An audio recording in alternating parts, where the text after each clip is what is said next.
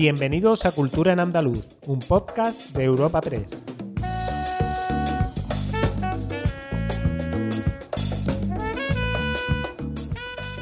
Os damos la bienvenida a Cultura en Andaluz, el podcast de Europa Press Andalucía en el que presentamos las novedades culturales más destacadas de la semana. Soy Noelia Ruiz y al otro lado del micrófono tengo a mi compañera Esther Falero. ¿Qué tal, Esther? Hola Noelia, ¿qué temas trataremos hoy? Hablaremos sobre la defensa que el propio presidente de la Junta de Andalucía, Juanma Moreno, ha hecho de la cultura como bien de primera necesidad. Continuaremos con las exposiciones Escenografía de Tete Álvarez y las obras de portfolio completo del colectivo norteamericano Guerrilla Girl en Córdoba. Seguiremos con un repaso por las diferentes actividades que se han programado este 21 de junio para celebrar el Día Europeo de la Música. Pero antes, y como cada último jueves de mes, nuestro podcast incluye una entrevista con un autor, en esta ocasión el escritor Raúl Quirós Molina, quien nos presenta su libro Los caballos inocentes, premio de novela Felipe Trigo en su 39 edición. Además, al final de la entrevista os damos las instrucciones sobre cómo participar en un nuevo sorteo de Cultura en Andaluz, en colaboración con la Fundación José Manuel Lara. Además de Los caballos inocentes, Raúl Quirós Molina es autor de títulos como El pan y la sal, Flores de España, Aquellas niñas que reconocimos en fotos y El hombre que cae de un edificio. Quirós es ingeniero y escritor. Estudió un máster de escritura creativa en la City University de Londres. Actualmente también da clases de escritura creativa y ayuda a autores a que mejoren sus obras de ficción. Escuchamos la entrevista de Raúl Quirós Molina.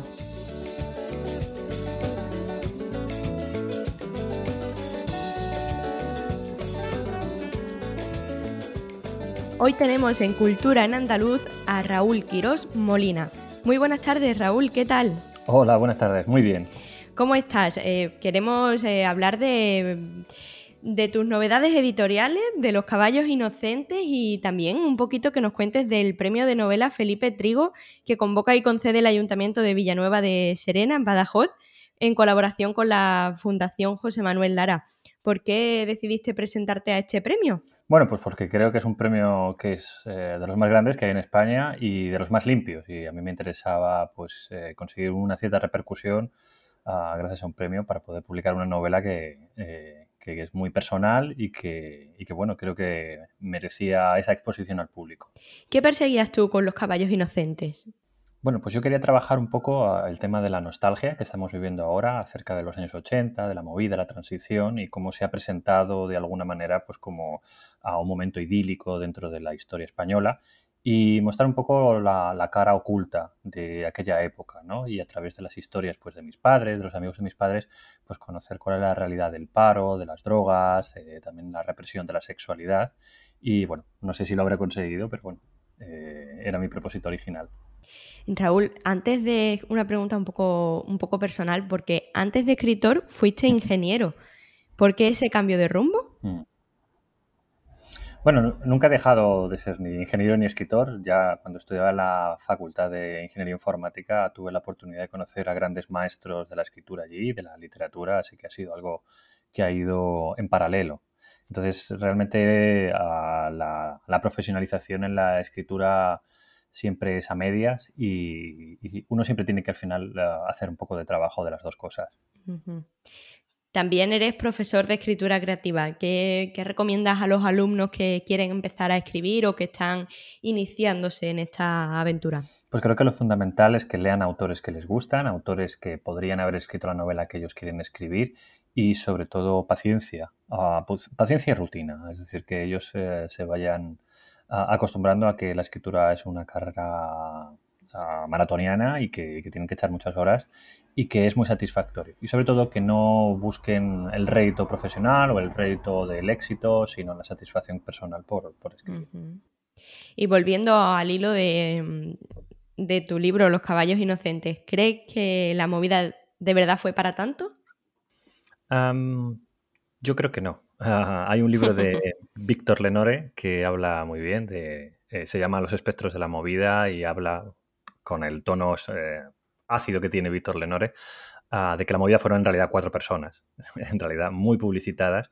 Y es cierto que, se sabe que bueno, el Partido Socialista trató de crear una suerte de cultura domesticada, ah, que llamaron la movida. ¿no? Ah, creo que muchas propuestas artísticas y muchas propuestas políticas fueron canceladas precisamente por esto. Y, y luego, bueno, pues se ha visto a lo largo del tiempo que muchos de los grandes artistas de la movida han acabado, ah, bueno, pues defendiendo cosas más contrarias a sus propios principios en la movida que, principios ah, actuales, vaya. España entró en Europa, pero hay quien dice que los españoles aún no. ¿Estás de acuerdo? Mm, creo que es una afirmación un poco, un poco exagerada. Creo que la conciencia española Ah, es bastante europea, está bastante abierta a la democracia y a la discusión. Hemos sido uno de los países que aceptó el matrimonio homosexual, de los primeros en, en, Europa. Ah, también hemos tenido un movimiento feminista que ha sido muy poderoso y que se ha podido ver en las manifestaciones de los últimos años.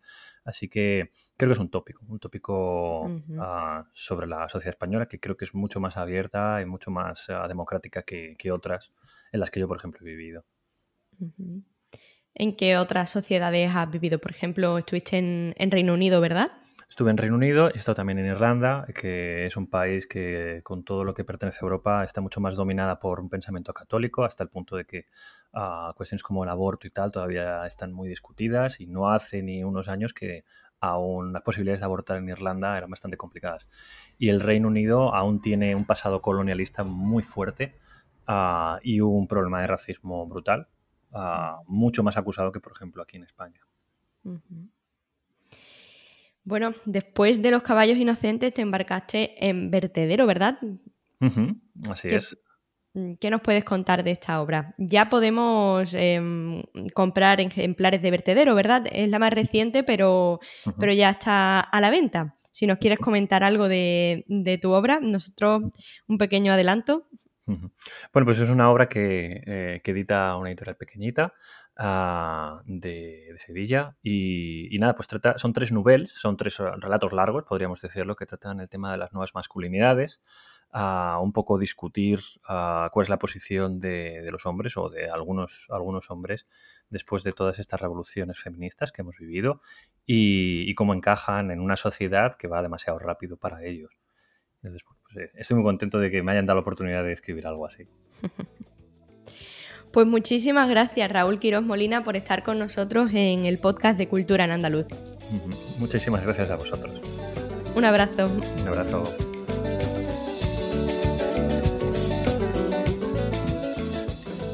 ¿Te has quedado con ganas de leer Los caballos inocentes? Pues gracias a la Fundación José Manuel Lara vamos a sortear un ejemplar. Esther, ¿cómo podemos participar? Muy sencillo, simplemente tenéis que estar atentos a nuestra cuenta de Twitter arroba epandalucía y retuitear nuestro tuit de hoy 24 de junio.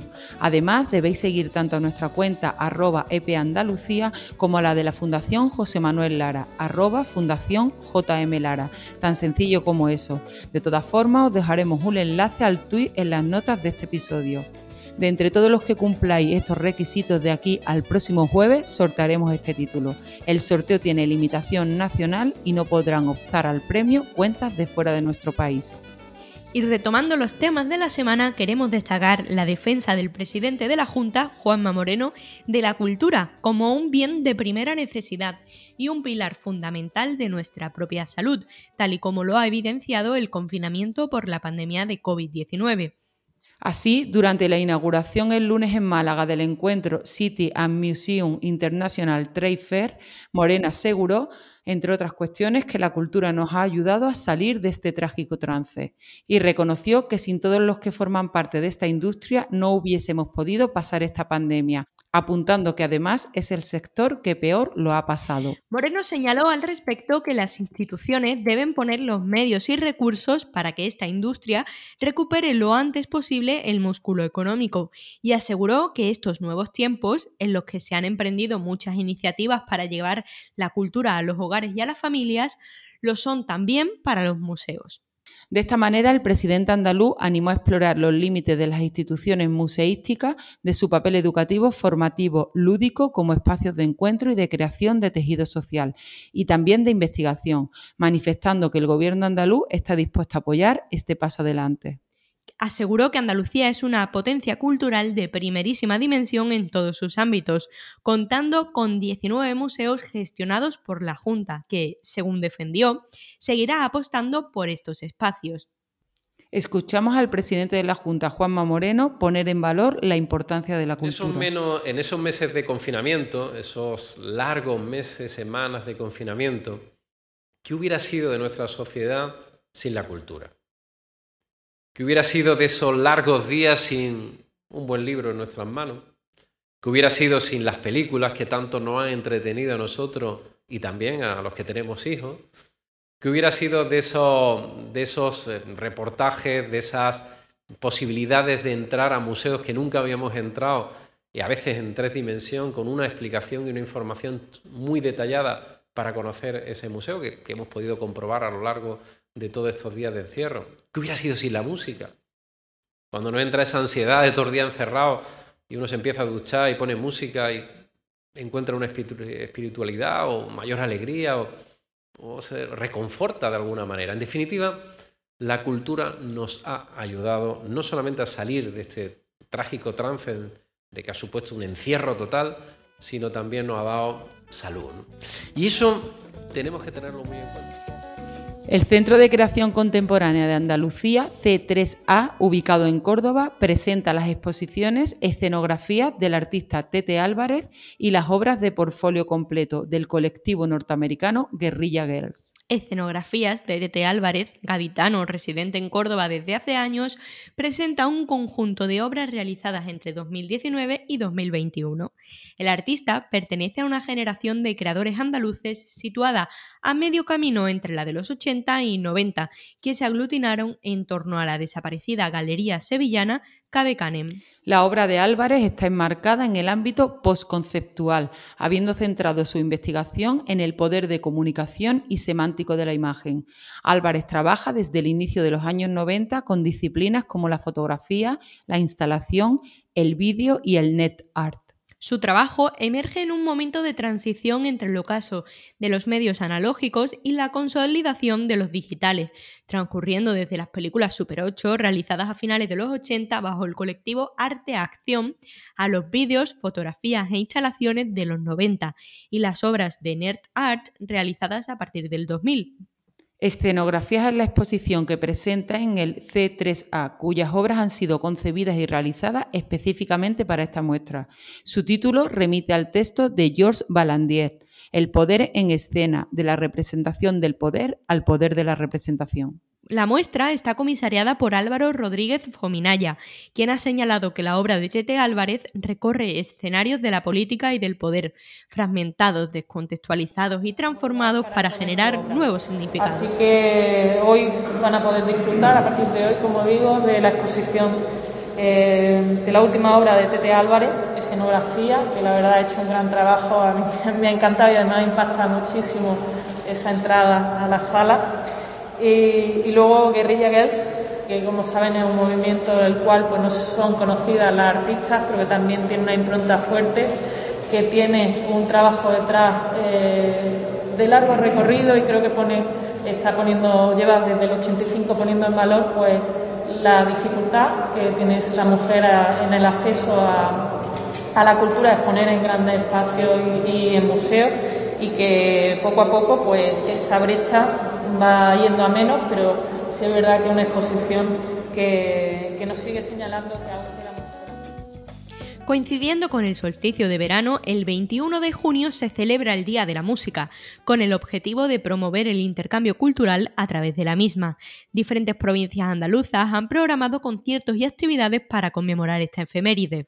Así, Factoría Cultural, equipamiento del Ayuntamiento de Sevilla, ha celebrado un espectáculo dedicado al guitarrista Emilio Caracafé, en el que han tomado parte más de una veintena de artistas. Este guitarrista de origen onubense, muy conocido y querido en el barrio de las 3.000 viviendas, trabajó ya en sus inicios en la música junto a Rafael y Raimundo Amador, entre otros artistas.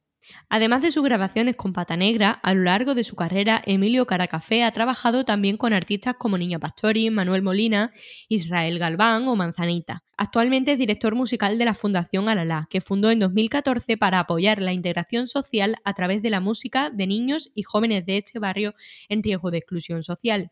Son muchos los artistas que han participado en este concierto homenaje, entre ellos África la Faraona, Alfredo Lagos, alumnos de Alalá, Bobote, David Lagos, Herminia Borja, Tomás de Perrate, Torombo y el grupo Quilate. La directora general de Cultura del Ayuntamiento de Sevilla, Isabel Ojeda, asegura que cada año este encuentro es una cita imprescindible no solo en el barrio, sino en toda la ciudad de Sevilla. El Día de la Música se celebró ayer por todo lo alto en el equipamiento de Factoría Cultural, en el Polígono Sur, eh, rindiendo un homenaje muy especial a Emilio Caracafé, que, que es un personaje muy importante en el barrio, entre otras cosas porque es el director musical de la Fundación Alalá, de la que salen miles de niños formados musicalmente eh, durante el año y pudimos disfrutar de, un elenco de grandes artistas flamencos. Eh, estaba Alfredo y David Lago, estaba Bobote, estaba Perrate, estaba África, la, faraona. La verdad que, fue un encuentro muy, muy emotivo y cada, y cada año el encuentro del Día de la Música en Factoría Cultural es una cita imprescindible, no solo ya en el barrio, sino, todo, sino en toda la ciudad de Sevilla. También, con motivo de la celebración del Día Europeo de la Música en Sevilla, han tenido lugar los recitales de piano organizados por la Fundación Bareboim Side en el Patio de Banderas. El alumnado de la Academia de Estudios Orquestales de la Fundación ha protagonizado estos conciertos. Por su parte, en Almería, 36 bandas pertenecientes a la Federación Provincial han interpretado con motivo de esta celebración europea el himno de la alegría de forma simultánea y telemática. En total han participado cerca de mil músicos. Y en Granada, el Palacio de Carlos V acogió el lunes por la noche un gran concierto de la joven Orquesta Nacional de España, bajo la dirección del norteamericano James Conlon, actual director musical de la Ópera de Los Ángeles y director principal de la Rai National Symphony Orchestra. El programa se centró en el romanticismo de la Cuarta Sinfonía de Brahms y la Cuarta Sinfonía de Schumann.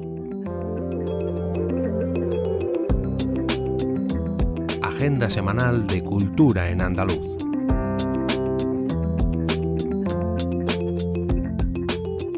Esther, después de este repaso por tantas noticias culturales, me apetece a mí algún plan. ¿Qué traes hoy? Quería recordar, antes de pasar a la agenda cultural, que la Fundación Lara celebra estos días con un encuentro de poetas en Sevilla los 100 números de la colección Vandalia. Así, y tras la presentación este miércoles de La Fuente del Encanto de Andrés Trapriello, este jueves 24 de junio a las 7 de la tarde en la Fundación Cajasol se presentará la antología Vandalia 100. El acto correrá a cargo de Jacobo Cortines e Ignacio Garmendia. Tras ello, habrá una lectura de poemas por Julia Uceda, Juana Castro, Francisco Díaz de Castro, Ana Rossetti, José Carlos Rosales, Juan, Cobos Wilkins, Nuria Barrios y Joaquín Pérez Azaustre. El cierre musical estará a cargo de solistas de la Orquesta Barroca de Sevilla. Y por otra parte, la coreógrafa y bailaora Olga Pericet Premio Nacional de Danza en 2018, inaugura este jueves la programación del Festival Internacional de Danza de Itálica en el Castillo de Alcalá de Guadaira, una de las dos nuevas sedes de esta cita en este 2021. Lo hará con la Tienta de la Leona, una improvisación pactada que seguirá evolucionando en los próximos meses y que podrá disfrutarse también el 25 de junio a las 10 y media y Elvira Roca y Ramón Soler tratan de liberalismo y flamenco por el bicentenario del trienio liberal. Será este jueves en el CAC de Málaga a partir de las 7 de la tarde y la reserva de las entradas están completas. Este sábado, además, llega a Vilches en Jaén la eterna banda del Capitán Veneno. La comparsa ofrecerá una antología en homenaje al autor gaditano Juan Carlos Aragón, uno de los grandes nombres del carnaval. ¿Y tú, Noelia, qué otros apuntes culturales nos recomiendas para estos días? Pues te recomiendo, desde este viernes hasta el domingo, tienes la oportunidad en Sevilla de asistir al Festival de Cultura Asiática y Ocio Digital Manga Fest Summer Edition 2021, que tiene lugar en el Palacio de Exposiciones y Congresos Fibes. El Festival de Narración Oral La Sierra Encuentada volverá a llenar los pueblos onubenses de magia durante este fin de semana. Califato 3x4 y The Dry Mouth ofrecen un concierto este sábado en el Ferial de Almería y ese mismo día, en Cádiz, estará Rosario, que nos deleitará desde las 8 de la tarde en el Bahía Sound de San Fernando. Esther, este sábado viene cargadito de conciertos porque en Córdoba también estará David Bisbal en la Plaza de Toros de los Califas. Muy bien, Noelia, pues me lo apunto. Podíamos ir al concierto de Bisbal. Esperamos que os gusten estas recomendaciones. Os recordamos que cada jueves os ofrecemos una nueva entrega de Cultura en Andaluz.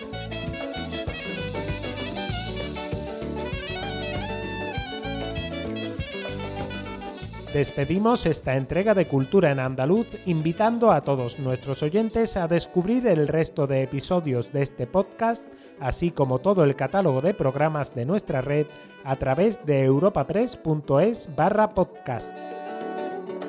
Recuerda que además todos ellos están disponibles en las principales plataformas de podcasting.